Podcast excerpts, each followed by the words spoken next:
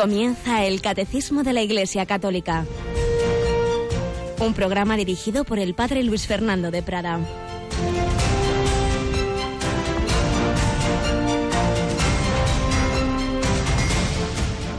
Al acercarse Jesús a Jerusalén y ver la ciudad, lloró sobre ella, mientras decía, si reconocieras tú también en este día lo que conduce a la paz, pero ahora está escondido a tus ojos, pues vendrán días sobre ti en que tus enemigos te rodearán de trincheras, te sitiarán, apretarán el cerco de todos lados, te arrasarán con tus hijos dentro, y no dejarán piedra sobre piedra, porque no reconociste el momento de tu visita.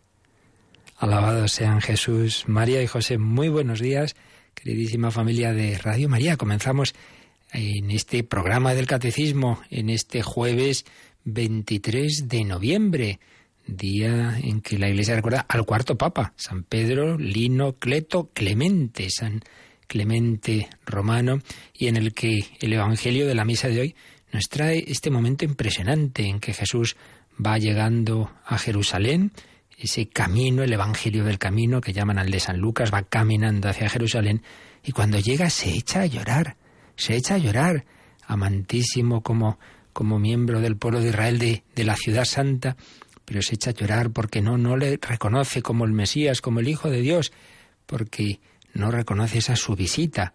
Y, y, entonces él ve lo que va a ocurrir con esa ciudad, no quedará piedra sobre piedra, pero apliquémoslo a nosotros. También Jesús nos visita, también quiere entrar en nuestro corazón y muchas veces no lo reconocemos, le cerramos las puertas y Él ve nuestra ruina.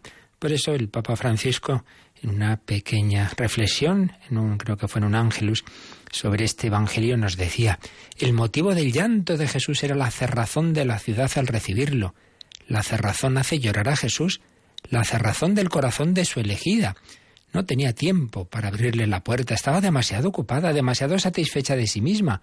Hoy Jesús sigue llamando a la puerta como llamó a la puerta del corazón de Jerusalén, a la puerta de sus hermanos, de sus hermanas, a nuestra puerta, a la puerta de nuestro corazón, a la puerta de su iglesia. Nosotros estamos seguros de las cosas que podemos gestionar, pero la visita del Señor, sus sorpresas, no podemos gestionarlas.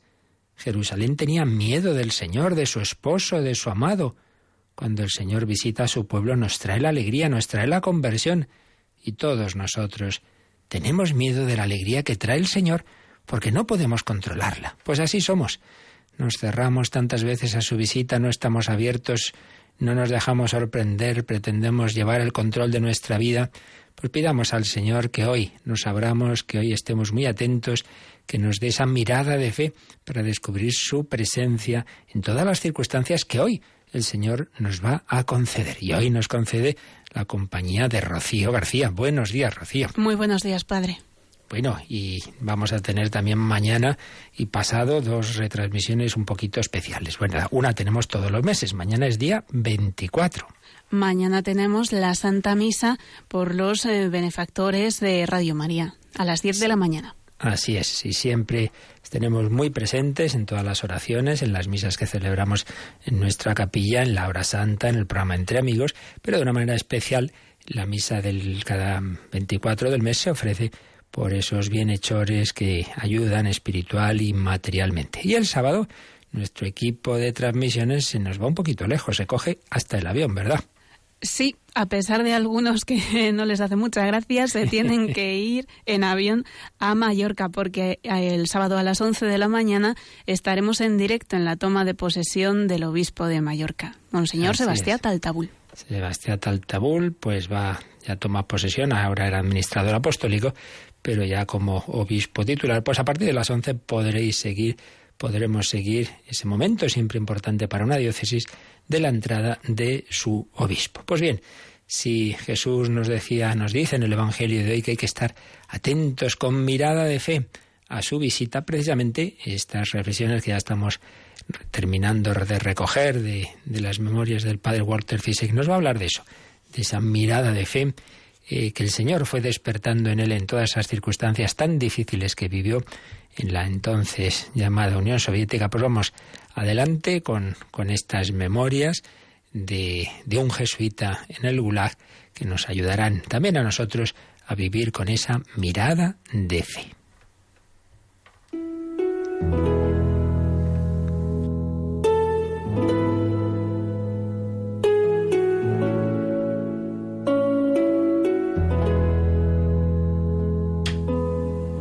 Caminando por valles oscuros. Nos habíamos quedado en ese momento de nuevo duro en que cuando por fin el padre Walter que había podido desarrollar ya en libertad relativa un apostolado fecundo en aquella ciudad rusa de Norilsk, aquella Semana Santa con tantísimas personas que habían acudido a la vigilia pascual, le detiene la policía, le dice que se acabó y le mandan a otra ciudad con la prohibición de volver a desarrollar un apostolado de ese tipo tiene que trasladarse a una ciudad del norte de Rusia llamada Krasnoyarsk y presentarse en la comisaría. Pues bien, nos cuenta lo que le ocurrió al presentarse en esa comisaría. A la semana de llegar a Krasnoyarsk, heredé, entre comillas, una parroquia de un modo que no pudo sino confirmar una vez más mi confianza en las obras de la divina providencia y causar mi asombro. Siguiendo las instrucciones del jefe de la policía de Norilsk, acudí a registrarme a la comisaría de policía, donde me encontré con un anciano lituano. Me imagino que al oírme acento dedujo que yo no era ruso y me preguntó por mi nacionalidad. Le contesté que polaca. Me preguntó si era católico. Como no me parecía que la comisaría fuera el lugar para hablar de estas cosas, especialmente en mi caso, le respondí con cierta cautela que sí. Me preguntó si conocía algún sacerdote. Sin darme tiempo a responder, me contó que pertenecía a una parroquia de las afueras de la ciudad. Había muchos feligreses, dijo, pero el sacerdote acababa de morir y ahora estaban buscando desesperadamente otro. Por un momento pensé si no se trataría de alguna trampa urdida por la policía, pero continué hablando un buen rato con el anciano y accedí a acompañarle para conocer a otros feligreses aunque aún no le había dicho que sí que era sacerdote, no dejaba de maravillarme el modo en que Dios dispone las cosas. Entonces cuenta cómo le van enseñando a la parroquia. Fijaos lo que son las cosas. Le habían echado de aquella ciudad, le prohíben ese apostolado, se presenta en la otra y en la propia comisaría se encuentra que un hombre está buscando un sacerdote porque acaba de morir el sacerdote que les atendía. Le enseñan esa parroquia una iglesia parroquial como cualquier otra. Detrás del altar estaba la sacristía y detrás una habitación para alojar al sacerdote. Era tal mi entusiasmo que decidí quedarme en ese mismo instante. Los feligreses no paraban de decirme lo necesitados que estaban de sacerdote. Los funcionarios de la ciudad ya estaban hablando de apropiarse del edificio para destinarlo a otros usos con la excusa de que se habían quedado sin ministro y no había otro disponible. Por eso, cuando por fin les dije que era sacerdote, se alegraron muchísimo. No obstante, les conté también mi experiencia con la KGB en Norilsk y les advertí que lo más probable era que en Krasnoyarsk me sometieran a estrecha vigilancia. Mi relato no les importó en absoluto. Me pidieron que me quedara para ser su sacerdote y cuando acepté, dijeron que celebrara sobre la marcha una acción de gracias a Dios por haber respondido a sus plegarias enviándome a mí. Así lo hice, emocionado y al borde de las lágrimas, y el primer breve sermón que les prediqué ese día trató de la divina providencia.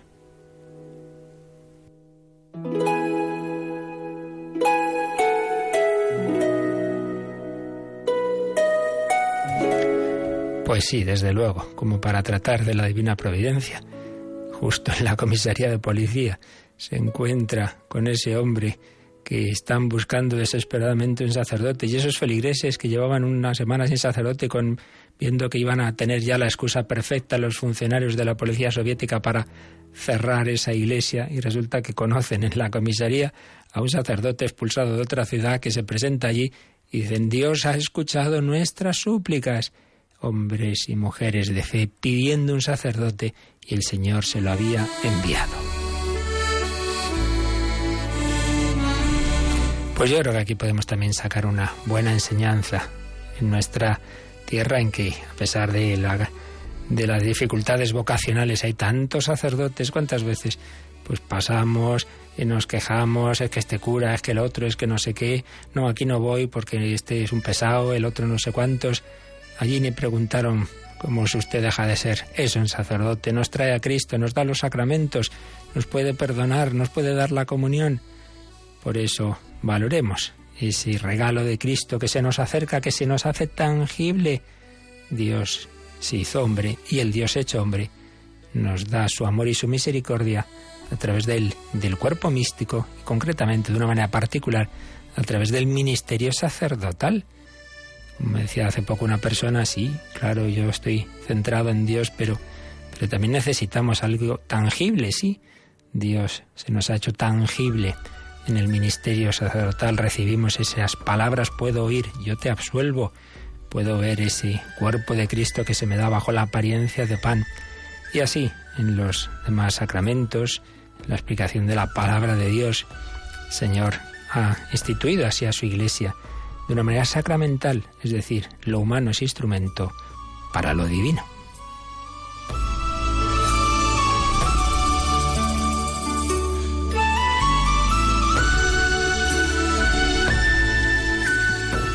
Y sigue escribiendo el padre Cisek. No me permitieron que buscara un empleo. Me dijeron que la parroquia daba mucho trabajo. Prometieron hacerse cargo de mis necesidades. Además les hacía falta alguien a tiempo completo. Pretendían presentar una solicitud ante el Consejo Municipal diciendo que tenían sacerdote y pidiendo que no les confiscaran la iglesia. Me sorprendió su audacia y hasta me abochornó la poca fe que yo demostraba. En realidad me dio vergüenza constatar que su fe era mayor que la mía. En ningún momento dudaron de que Dios se las arreglaría para que su solicitud obtuviera una respuesta favorable, igual que había respondido a sus oraciones cuando pedían un nuevo sacerdote. Y no tenían miedo de plantarse incluso delante del Kremlin en Moscú y dar testimonio de su fe. Sabían, igual que todo el mundo en la Unión Soviética, que su conducta podía costarles el empleo o desencadenar represalias aún peores, pero no vacilaron ni un instante. Se hacía esta reflexión el padre Fisek. ¿Cómo explicar tanta fe en un país donde el ateísmo y el miedo estaban a la orden del día? No había otra explicación que la de toda la vida. Esa fe era, era, como lo es siempre, un don de Dios. Para aquella gente Dios era una realidad, una realidad a la que se aferraban y que ponían por delante de cualquier otra consideración personal. Para ellos la fe era literalmente cuestión de vida o muerte. Por ella estaban dispuestos a sacrificarlo todo. No se trataba de una doctrina, de unos preceptos, de unas prácticas. Se trataba de una honda convicción. Dios era para ellos tan real como su propio padre, hermano o amigo. Acudían a Él en las dificultades, confiaban en Él, temían que juzgara sus pecados y estaban dispuestos a perderlo todo antes que ofenderle. Bueno, pues creo que es una magnífica reflexión la que nos ha dejado para este día Padre Walter Fisek, que a su vez Dios le dio a través de esos hombres y mujeres de aquella Unión Soviética en ese régimen de persecución religiosa con cierta tolerancia muy pequeña y en la cual pues cualquier gesto como este que estaban haciendo pues era ponerse en un gravísimo peligro, no les importaba. Dios era y es más importante que el trabajo, que su propia vida. Pues pidamos al Señor esa, esa fe, ese amor de tantas personas que tienen realmente al Señor, para que también nosotros vivamos así, para que nos abramos a las visitas de Cristo, para que le pongamos en el centro de nuestro corazón.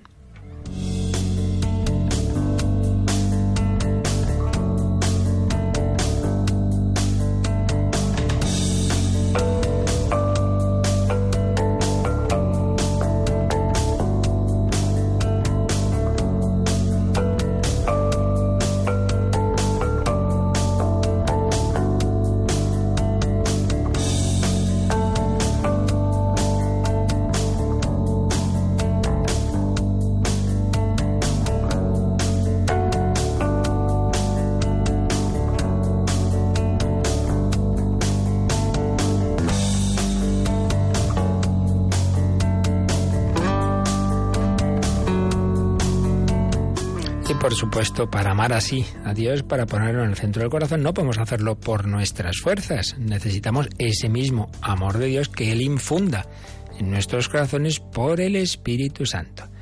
Y de Él nos está hablando el Catecismo. Hemos ido viendo esa revelación del Espíritu Santo en la historia de la salvación, en el Antiguo Testamento, en Juan Bautista, en la Virgen María y estamos ya en el propio Jesucristo porque en cuanto Dios hecho hombre, esa humanidad de Cristo está ungida por el Espíritu Santo. Es lo que vimos ayer.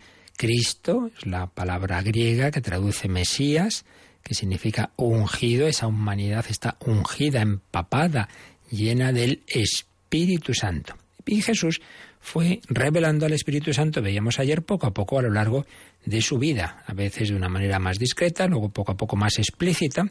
Recordábamos el discurso eucarístico, tras la multiplicación de los panes que nos cuenta San Juan en el capítulo sexto de su Evangelio, pero ya antes en, ese encuentro nocturno con, con Nicodemo hay que nacer de nuevo, nacer del agua y del Espíritu, en ese largo diálogo con la samaritana, Nicodemo está en el capítulo 3 de San Juan, la Samaritana en el capítulo 4. Luego, en la fiesta de los tabernáculos, capítulo 7, si alguno tiene sed, que venga a mí y beba. De una manera más explícita, Jesús habló del Espíritu Santo a propósito de la oración. ¿Cuánto más vuestro Padre Celestial dará el Espíritu Santo a los que pidan, a los que oren? Y también habla de él a propósito del testimonio ante los que persigan a los cristianos. No os preocupéis de lo que diréis. El Espíritu Santo hablará por vosotros. Pero cuando ya va a hablar más detenidamente y más explícitamente del Espíritu Santo va a ser ya al final de su vida. Y concretamente en esos discursos que San Juan pone en la última cena de Jesús. Tengamos en cuenta, como ayer decíamos, que Dios, claro, como buen maestro y pedagogo, ha ido revelando el misterio, su propio misterio, progresivamente. No podemos a un niño de repente en un día de catequesis explicarle la Santísima Trinidad, la Encarnación, los dogmas María, no puede ser ir lentamente, poquito a poquito, según la capacidad, según la edad. Bueno, pues también Dios ha ido así revelando al pueblo de Israel y a la humanidad. Entonces ya fue un primer logro conseguir que entendieran que no había muchos dioses, un solo Dios frente al politeísmo de los pueblos circundantes. Israel tiene esa fe. El Señor es el único Dios, amarás al Señor tu Dios. Y una vez que eso ya estaba claro, ya había que revelar que ese único Dios a la vez es, una, es un Dios personal que tiene esas tres personas compartiendo el mismo ser, la misma naturaleza. Entonces, ese Jesús que les está hablando dice, mi Padre y yo, mi Padre y yo somos uno. Les va haciendo ver que ese Dios es, son tres personas, de momento les revela dos, el Padre y el Hijo, que son uno, pero poco a poco, como decíamos, hablando del Espíritu Santo y de una manera ya más explícita en la última cena. Es lo que nos va a sintetizar el número del Catecismo 729. Así que Rocío, vamos a leer este número 729. Solamente cuando ha llegado la hora en que va a ser glorificado, Jesús promete la venida del Espíritu Santo, ya que su muerte y su resurrección serán el cumplimiento de la Pascua hecha a los padres. El Espíritu de verdad, el otro Paráclito, será dado por el Padre en virtud de la oración de Jesús. Será enviado por el Padre en nombre de Jesús. Jesús lo enviará de junto al Padre porque Él ha salido del Padre. El Espíritu Santo vendrá, nosotros lo conoceremos, estará con nosotros para siempre, permanecerá con nosotros, nos lo enseñará todo y nos recordará todo lo que Cristo nos ha dicho y dará testimonio de Él. Nos conducirá a la verdad completa y glorificará a Cristo. En cuanto al mundo, lo acusará en materia de pecado, de justicia y de juicio. Veis un número largo. Vamos a irlo comentando por partes. Solamente cuando ha llegado la hora en que va a ser glorificado, Jesús promete la venida del Espíritu Santo. Sí, va a venir el Espíritu Santo, lo promete, pero lo promete en esa última cena. Solo cuando ha llegado la hora en que va a ser glorificado, la hora de Jesús, ya sabemos qué es, aparece muy claro en el Evangelio de San Juan, es eso, la hora de su pasión, muerte y resurrección, que es su glorificación. Todo ese, todo ese misterio pascual, solo cuando ha llegado la hora en que va a ser glorificado, Jesús promete la venida del Espíritu Santo, ya que su muerte y su resurrección serán el cumplimiento de la promesa hecha a los padres. Pone promesa con mayúscula. Su muerte y su resurrección serán el cumplimiento de la promesa hecha a los padres. Aquí los padres quiere decir pues las generaciones anteriores del pueblo de Israel. Todo lo que Dios había ido prometiendo del Mesías, de un corazón nuevo, de derramar el Espíritu Santo, de la alianza nueva, en fin, tantas y tantas flechas que apuntaban a ese momento central de la historia, la encarnación, pasión, muerte y resurrección del Mesías, como el camino para la instauración del reino de Dios en todos aquellos que recibieran ese espíritu que iba a ser el fruto de ese misterio pascual, su muerte y su resurrección, cumplimiento de la promesa hecha a los padres. Y entonces, aquí el catecismo nos pone bastantes citas, todas ellas del Evangelio de San Juan. Vamos a, leerlas rápidamente.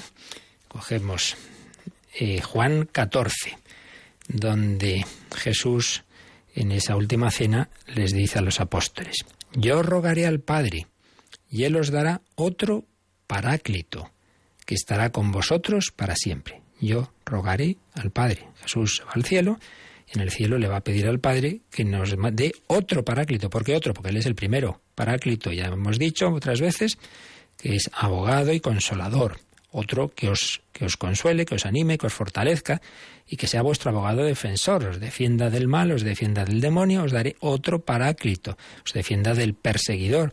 Estará con vosotros para siempre el Espíritu de la verdad, a quien el mundo no puede recibir, porque no lo ve ni lo conoce.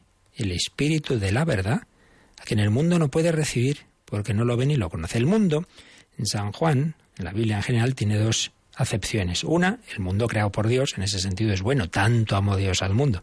Pero generalmente tiene otra acepción, que es eh, negativa, que es el ambiente, los hombres que viven sin Dios, que viven para su ponerse a sí mismos en el centro, es la mundanidad. En ese sentido es cuando decíamos los enemigos del alma, mundo, demonio y carne. En este sentido negativo, el mundo no puede recibir al Espíritu Santo, se cierra a él, porque le, le trae todo eso al fresco ni lo ve ni lo conoce.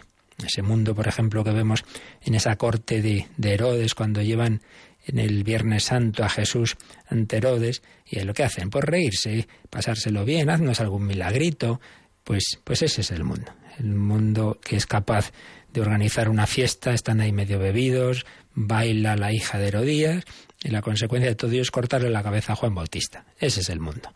Uno dando testimonio de Cristo, dando la vida por él, y los otros pues divirtiéndose así, cortando la cabeza de Juan Bautista. El Espíritu de la verdad, a quien el mundo no puede recibir porque no lo ve ni lo conoce. Vosotros sí lo conocéis, porque permanece con vosotros y en vosotros estará. Esos apóstoles pues ya tenían una comunicación del Espíritu Santo, aunque iba a ser mucho más plena en Pentecostés, pero claro, ya la tenían. Pero el Paráclito, el Espíritu Santo que el Padre enviará en mi nombre, Él os lo enseñará todo y os recordará cuanto yo os he dicho. Fijaos qué promesa. El Paráclito, el Espíritu Santo, que el Padre enviará en mi nombre. Quien envía al Espíritu Santo? El Padre, pero en nombre del Hijo. Son el Padre y el Hijo quienes envían al Espíritu Santo porque procede del Padre y del Hijo, como decimos en el credo. El Paráclito, el Espíritu Santo que el Padre enviará en mi nombre, Él os lo enseñará todo y os recordará cuanto yo os he dicho.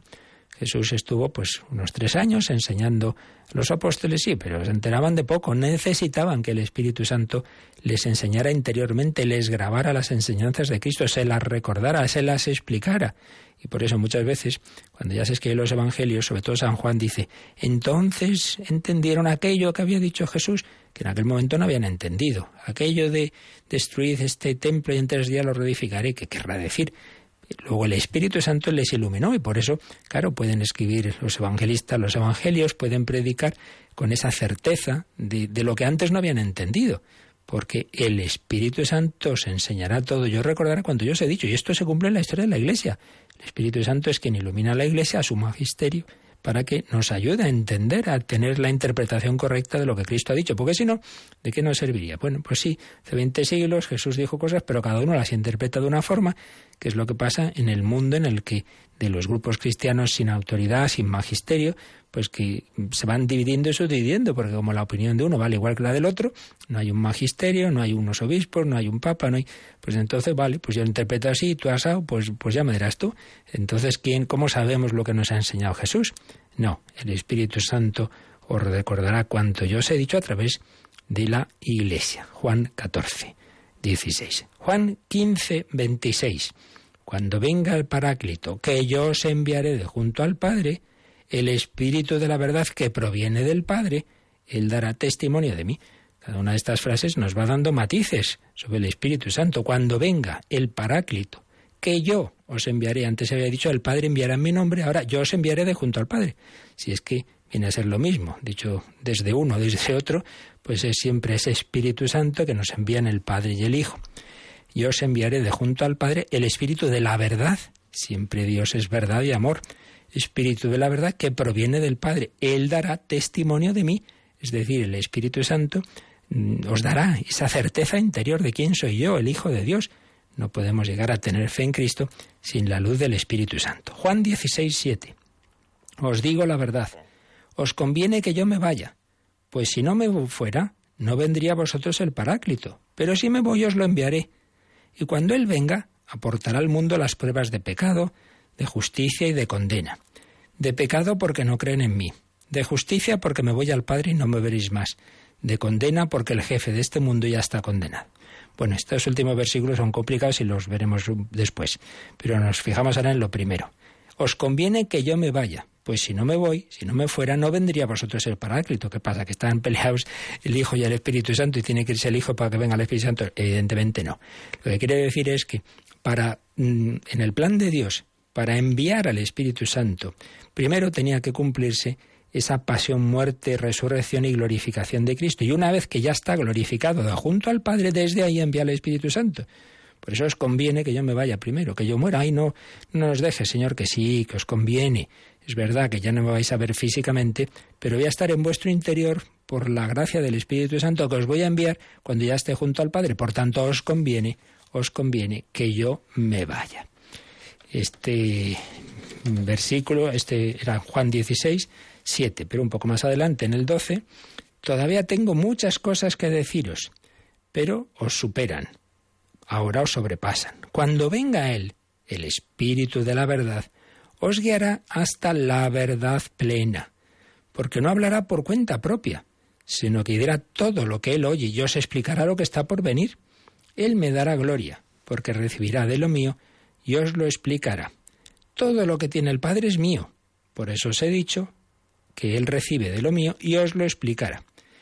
Bueno, pues de nuevo muchas enseñanzas. Todavía tengo muchas cosas que deciros.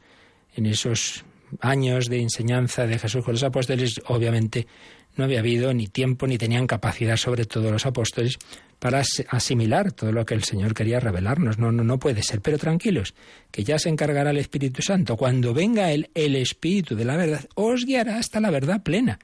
Por eso, muchas veces en la Iglesia, pues claro, con los siglos vamos entendiendo las cosas que en aquel primer momento estaban implícitas, pero no desarrolladas.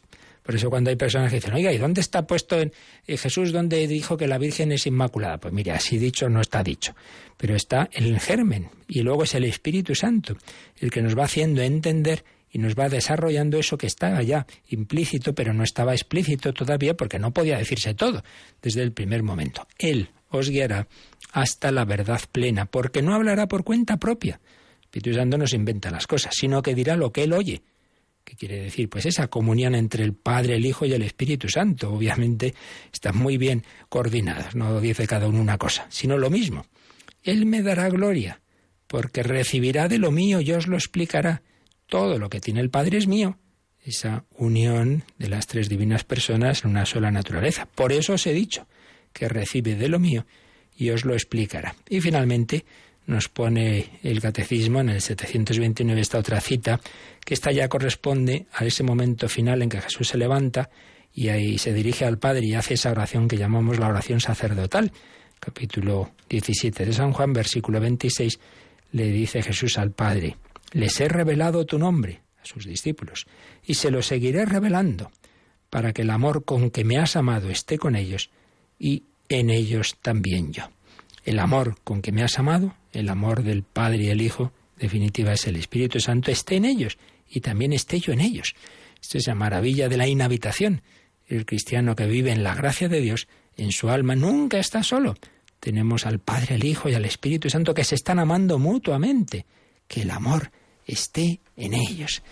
Oh, qué maravilla, qué, qué enseñanzas tan, tan preciosas. Pues vamos a, a invocar una vez más a ese Espíritu Santo. Más bien, invocar que, que no nos cerremos al Espíritu Santo, que nos dejemos llenar por Él, que no abramos, que no cerremos las puertas como, como pasó que Jesús lloró sobre Jerusalén, que no tenga que llorar sobre nosotros porque nuestras murallas están cerradas y un día caerán y no quedará piedra sobre piedra, que no sea así, sino que nos abramos realmente al Espíritu Santo.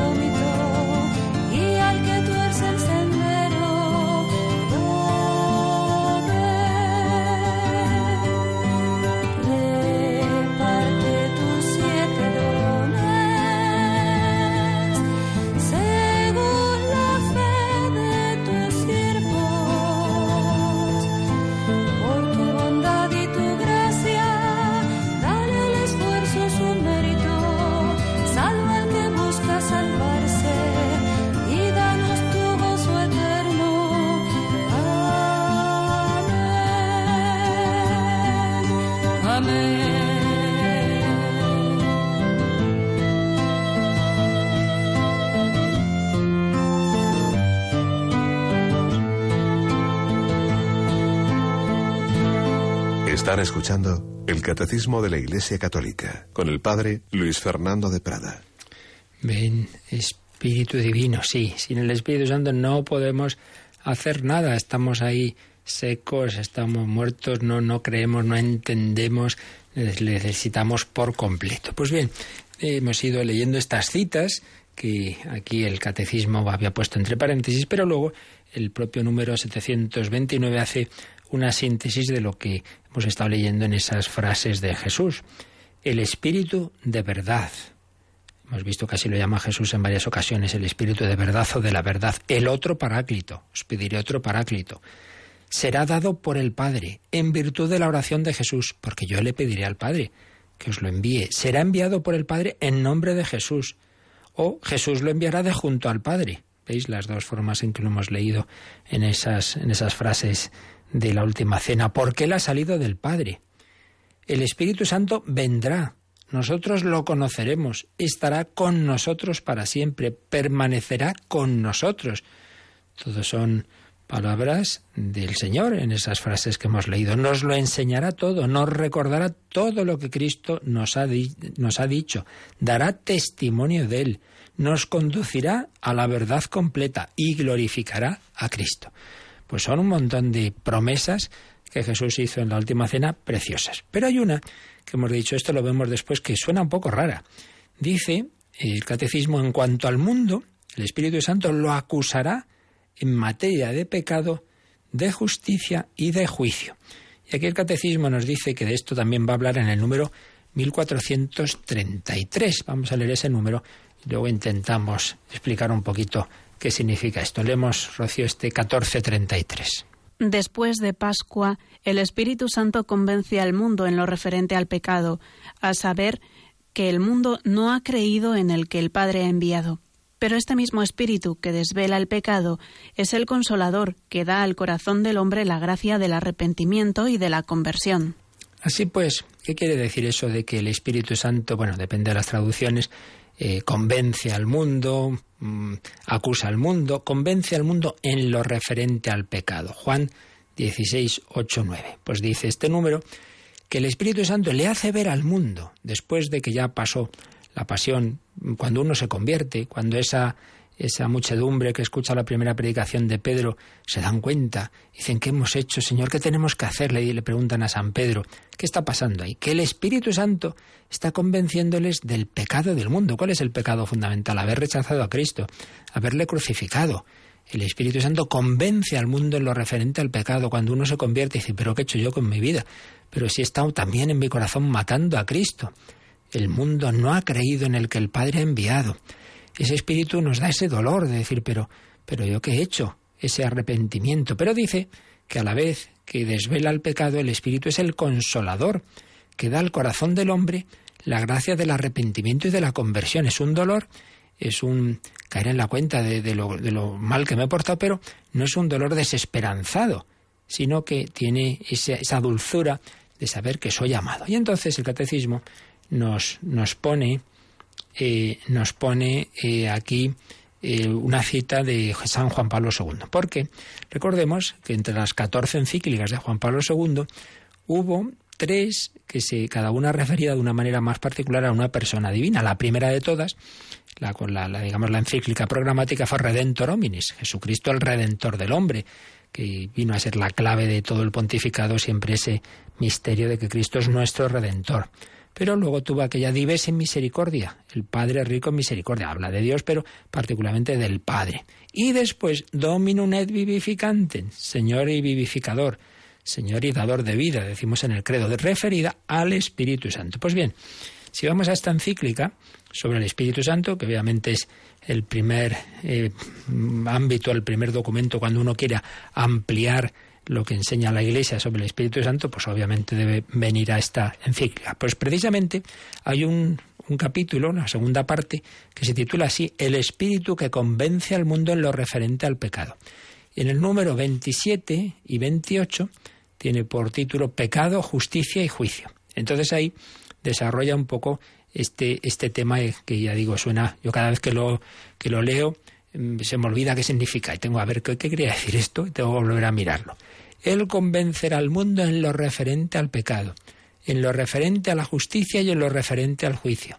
En lo referente al pecado porque no creen en mí.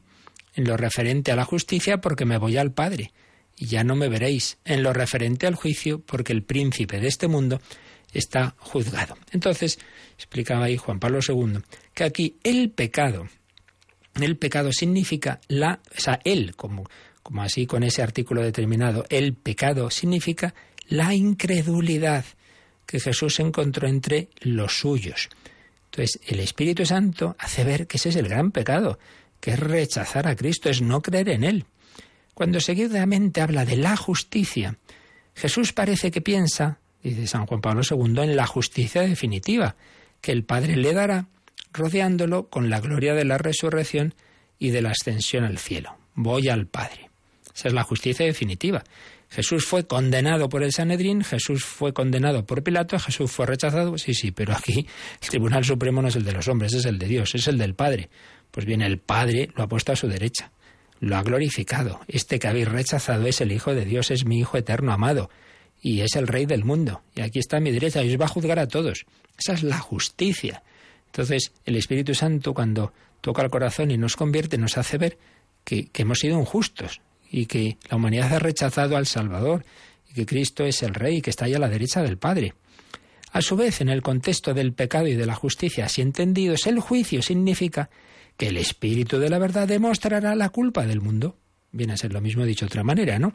La culpa del mundo en la condena de Jesús a la muerte en cruz. Así pues, el Espíritu Santo nos hace caer en la cuenta de ese gran pecado, rechazar a Cristo, de esa injusticia, y nos da y nos juzga, decir, oye, habéis actuado mal. Pero añade, sin embargo, Cristo no vino al mundo solo para juzgarlo y condenarlo, sino que vino para salvarlo. Por tanto, ese convencer en lo referente al pecado y a la justicia tiene como finalidad la salvación de los hombres. Y, añadía el Papa, precisamente esta verdad parece estar subrayada por la afirmación de que el juicio se refiere solamente al príncipe de este mundo es decir, Satanás, el cual desde el principio explota la obra de la creación contra la salvación, contra la salvación, contra la alianza y la unión del hombre con Dios. Él, Satanás, está ya juzgado desde el principio. Si el Espíritu Paráclito debe convencer al mundo precisamente en lo referente al juicio es para continuar en él la obra salvífica de Cristo. O sea, el Espíritu Santo Mm, toca nuestros corazones y quiere convertirnos, que nos arrepintamos de lo que hemos hecho, para que podamos salvarnos. El que ya no se arrepiente ni se puede salvar es el demonio, ese sí que está juzgado definitivamente. Pero en cambio en los demás todavía tenemos esa oportunidad. Si nos abrimos y nos arrepentimos, el Espíritu Santo consigue en nosotros que caigamos en la cuenta de ese pecado, de esa injusticia, y que el juicio se convierta para nosotros en juicio de salvación. Por eso sigue diciendo Dominum et vivificantem, el Espíritu Santo, que recibe del Hijo la obra de la redención del mundo, recibe esa tarea del salvífico convencer en lo referente al pecado. Es decir, para salvarnos tenemos que convencernos de que hemos actuado mal. Este convencer se refiere constantemente a la justicia, es decir, a la salvación definitiva en Dios, al cumplimiento de la economía que tiene como centro a Cristo crucificado y glorificado. Y esta economía salvífica de Dios sustrae en cierto modo al hombre del juicio, o sea, de la condenación con la que ha sido castigado el pecado de Satanás, príncipe de este mundo. Esto Pablo II a veces se elevaba mucho, ¿verdad?, teológicamente, pero viene a decir esto, que precisamente si yo me arrepiento y, y, me retracto de lo que he hecho, entonces ya no va a caer sobre mí un juicio de condenación. Lo malo es si yo me, mantengo en mis trece y entonces no me arrepiento y sigo rechazando a Cristo. El Espíritu Santo, al mostrar en el marco de la cruz de Cristo el pecado, en la economía de la salvación podría decirse el pecado salvado. Vale, yo me he portado mal, pero me doy cuenta, me arrepiento, te pido perdón, quiero seguir a Cristo. Bueno, pues ese pecado tiene solución. Así el Espíritu Santo hace comprender que su misión, la misión del Espíritu, es la de convencer en lo referente al pecado, que ya ha sido juzgado definitivamente, el pecado condenado, el del demonio, ese no tiene solución, pero si yo me doy cuenta de ello y yo, en cambio, pues me arrepiento, pues sí, hasta el final de mi vida voy a tener la posibilidad de recibir esa gracia que me va a llevar a la salvación. Por ahí va la cosa. El Espíritu Santo sigue la obra de la salvación porque de nada nos serviría, pues sí, ahí Jesús estuvo, nos dio estas enseñanzas, están en el Evangelio, sí, sí, pero si no tocan mi corazón, si yo no me arrepiento, si yo no me doy cuenta de que con mi vida he hecho daño a Cristo, si no le pido perdón, pues esa salvación no llega a mí. Por eso el Espíritu Santo sigue la obra de la salvación. Bueno, pues como veis, este número 729, densito, pero nos ha dado unas pinceladas sobre toda esa misión tan importante del Espíritu Santo de la que Jesús habló especialmente en la última cena. vamos a dejarlo aquí. Teníamos algunas preguntas pendientes. Eh, empezaremos por ellas, si da tiempo también alguna más, pues vamos a abrir el teléfono y lo que dé tiempo hoy, si no, pues ya seguiremos, seguiremos el próximo día respondiendo a lo que llegue por correo o por teléfono y nos recuerdan ahora cómo podéis hacer esas, esas consultas.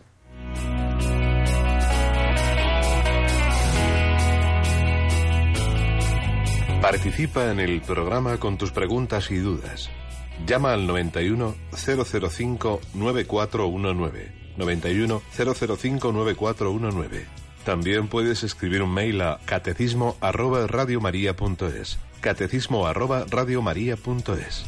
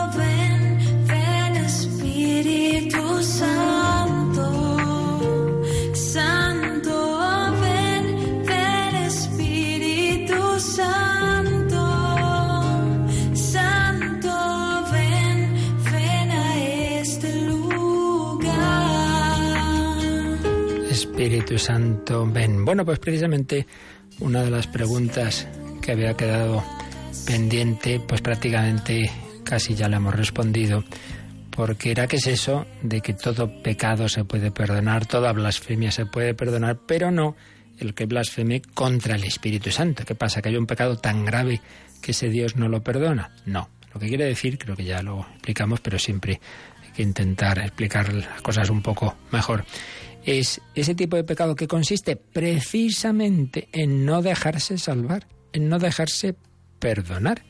Si uno se ha caído al, del barco al, mar y, claro, pues, eh, me voy a ahogar, me voy a ahogar, sálvenme. Entonces le intentan salvar, le echan ahí, para empezar, un flotador o se acerca una barca, pero luego no, no, no, no, no, no, no, no, yo no, que a mí no me salven ustedes, así que no, que ya que sea, que venga un ángel. Oiga, que, que, este es el único camino.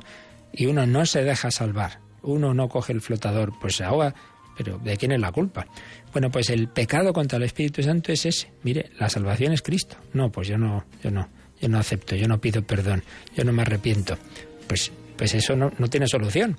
No tiene solución porque, porque precisamente consiste en no dejarse salvar. O sea, no es que sea un pecado como lo que has hecho es muy grave, eso ya no tiene solución, sino que consiste en que no me da la gana de que el médico me cure. Pues hijo, si no te dejas curar, pues no te puedes curar.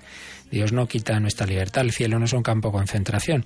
Entonces no es que sea un pecado más grave que otro, sino que es un pecado que consiste precisamente en no dejarse salvar. Y entonces, claro, si no me dejo salvar y para llegar al cielo no hay más remedio que dejarme salvar por Cristo, por eso no tiene solución ese pecado contra el Espíritu Santo, es algo que, claro, que uno cambie de actitud antes de su, de su muerte. Pero mientras siga así, pues no se puede salvar. ¿Qué más teníamos pendiente, Rocío? Pues un anónimo que nos preguntaba si podíamos explicar mejor qué es eso de que quien peca contra el Espíritu Santo no le es perdonado. No, ese es el que acabo de, explicar, Rocío. Ah, sí, perdón. pues el Lola de Mallorca dice que ha leído en el catecismo que los sacramentos como el bautismo solo se reciben una vez y hay personas que van al Jordán y se bautizan como Cristo allí. Y se pregunta si es eso un pecado o si es correcto. Sí, bueno, ahí lo que pasa es que Lola no, le han contado mal la cosa. A veces se dicen las cosas como cuando se dice, estos celebran sus bodas de plata matrimoniales, sus bodas de oro, y a mí me han dicho a veces, se han vuelto a casar. No se han vuelto a casar. Han celebrado que llevan 25 años o 50 años con una misa especial que pues, no se vuelven a casar, se han casado una vez para siempre. Bueno, pues el bautismo, en efecto, eh, bautismo, confirmación y orden sacerdotal solo se pueden recibir una vez. Tienen un efecto para siempre, dejan una marca indeleble que la tradición teológica llama carácter. Uno ha sido bautizado, ha sido bautizado. Ya está, eso no, ya está. Entonces, si uno, estando bautizado, se volviera a bautizar, está haciendo el tonto, porque eso no, eh, no, no, se puede, sería inválido absolutamente. Ah, y entonces los que van a Tierra Santa no se vuelven a bautizar. Es simplemente una manera, hombre, en ese sitio en que fue el bautismo del Señor, el, agradecer el propio bautismo, se meten en el Jordán es un símbolo. No es que se vuelvan a bautizar, es echar el agua o es meterse en ese agua del Jordán. Nadie pretende, en su sano juicio, que estén realizando un nuevo bautismo, sino simplemente agradeciendo y renovando. Es como si eso es, en el fondo es como cuando en la vigilia pascual renovamos las promesas del bautismo o cuando se echa agua bendita en ese día o en otros domingos sobre los que estamos en misa, renováis tal, si creéis en Dios Padre, sí, es que se está uno volviendo a bautizar, pero si me están echando agua bendita, que no, hombre, que no te estás volviendo a bautizar, es un renovar eso que hicieron conmigo de pequeño generalmente, pues yo ahora de mayor y encima aquí en el Jordán digo, qué bien, sí, sí, yo quiero ser hijo de Dios, yo quiero, yo quiero vivir las promesas del bautismo. Por tanto, no se están volviendo a bautizar, por tanto, no están haciendo nada malo, así que te tranquila Lola, que no hay ahí ningún, ningún pecado. ¿Qué más tenemos? Pues otro oyente que pregunta si es verdad o una herejía que las tres personas comparten la naturaleza divina. Y nos comenta también que ha escuchado que todos los hombres comparten una misma naturaleza humana. Que por favor se aclare esto. Muy bien, pues está, está claro dentro del misterio. Esto evidentemente ya lo explicamos con mucha calma cuando hace ya años hablamos de la Santísima Trinidad y por tanto puede buscar el oyente los podcasts de, de, la explicación del catecismo, tanto de un servidor como de Monseñor Munilla, cuando hemos tratado de la Santísima Trinidad y también está recopilado en los DVDs. Entonces ahí está tratado a fondo. Ahora voy a decirlo en un minuto lo que ahí vimos en varias horas, ¿no? Entonces, por supuesto que no es solo no es una herejía, sino que es, es la fe de la Iglesia. Que, que, en Dios hay una sola naturaleza, pero compartida por tres personas. Tres personas y un solo Dios, una sola naturaleza divina. El lío yo creo que viene de cuando se hace la comparación, que en efecto a veces se hace mal, y yo a veces lo he oído mal dicho, y bueno, pues todos podemos con la mejor intención de usar las palabras menos adecuadas, cuando se dice, bueno, también los hombres tenemos todos la misma naturaleza humana. Pues no es buena comparación, porque la diferencia es que sí, sí, tenemos la naturaleza humana en el sentido de que todos los hombres tenemos un cuerpo y un alma, sí, pero mi cuerpo y mi alma es distinta a la tuya. Cada uno tenemos una naturaleza humana en sentido conceptual, es decir, eh, digamos, tienen los mismos rasgos, cada uno de nuestro ser, pero el mío es el mío y el tuyo es el tuyo. Y en Dios no es así. En Dios no solo es que las tres, cada persona tiene una naturaleza divina igual a la del otro, pero que, pero que es distinta. No, no, no, es que es la misma. Ese es el misterio. Que es un solo Dios, un solo ser, pero en uno. Como el, el Padre del que procede esa naturaleza, el otro, el Hijo, que, procede del Padre, y el otro, el Espíritu Santo, que procede del Padre y del Hijo, pero los tres el mismo ser. Por poner un ejemplo que estos ejemplos, claro, para hablar de Dios siempre son muy, muy, muy inexactos, pero bueno, para que veamos la diferencia. decíamos, todos los eh, seres humanos tenemos la misma naturaleza, pero cada uno es distinto a la del otro.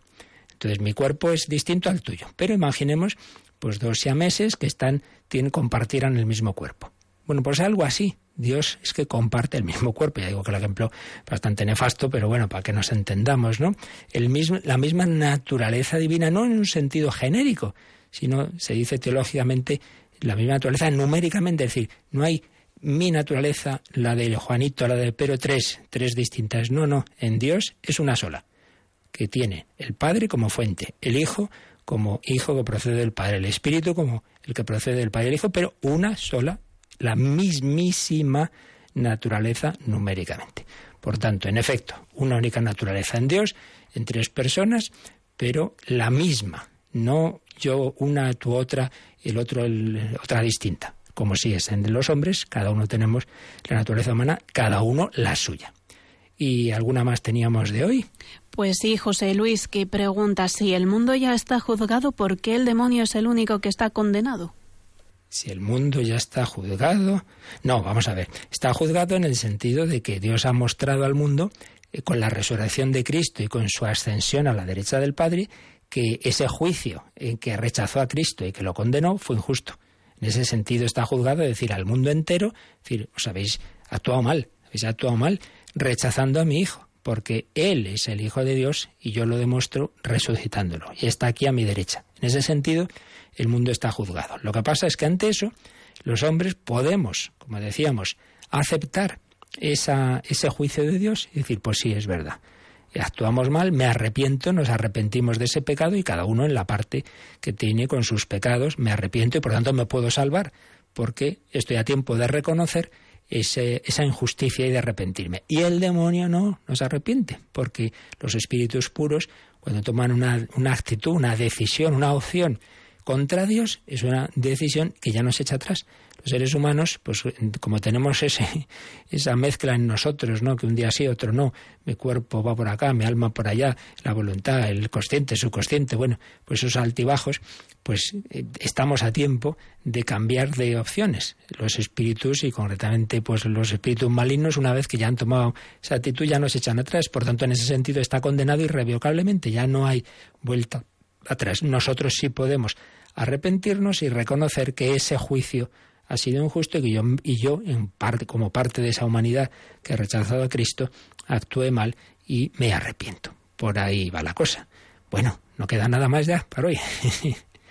Rocío. Nada más, padre. De momento, nada más. Pues nada, descansamos un poquito y le pedimos al Señor que nos ayude en este jueves, en el mismo jueves en que Jesús celebró esa última cena donde hizo, hizo esas, esas promesas esas promesas del Espíritu Santo, pues que nos ayude a acercarnos a la Eucaristía, donde se renueva ese misterio de, de, la última cena, de la Eucaristía, esas promesas del Espíritu Santo. Y lo importante no es que lo entendamos más o menos, que estos siempre son misterios que nos superen, ¿eh? por mucho que intentemos explicar. Mucho más importante que entenderlo más o menos es vivir en nuestro corazón esa relación con el Espíritu Santo y en él con el Padre y con el Hijo. Y ello, pues, sobre todo se da en la oración, en la liturgia, en esa inhabitación de la Trinidad en nuestro corazón y todo ello que nos lleve a las obras buenas de caridad y de misericordia, porque también el Señor está misteriosamente presente en los demás. Pues agradecemos a Rocío su compañía y pedimos al Señor su bendición para vivir bien este día.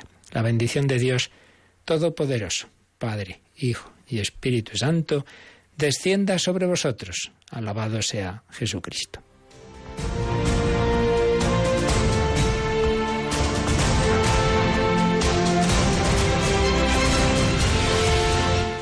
Han escuchado en Radio María el Catecismo de la Iglesia Católica.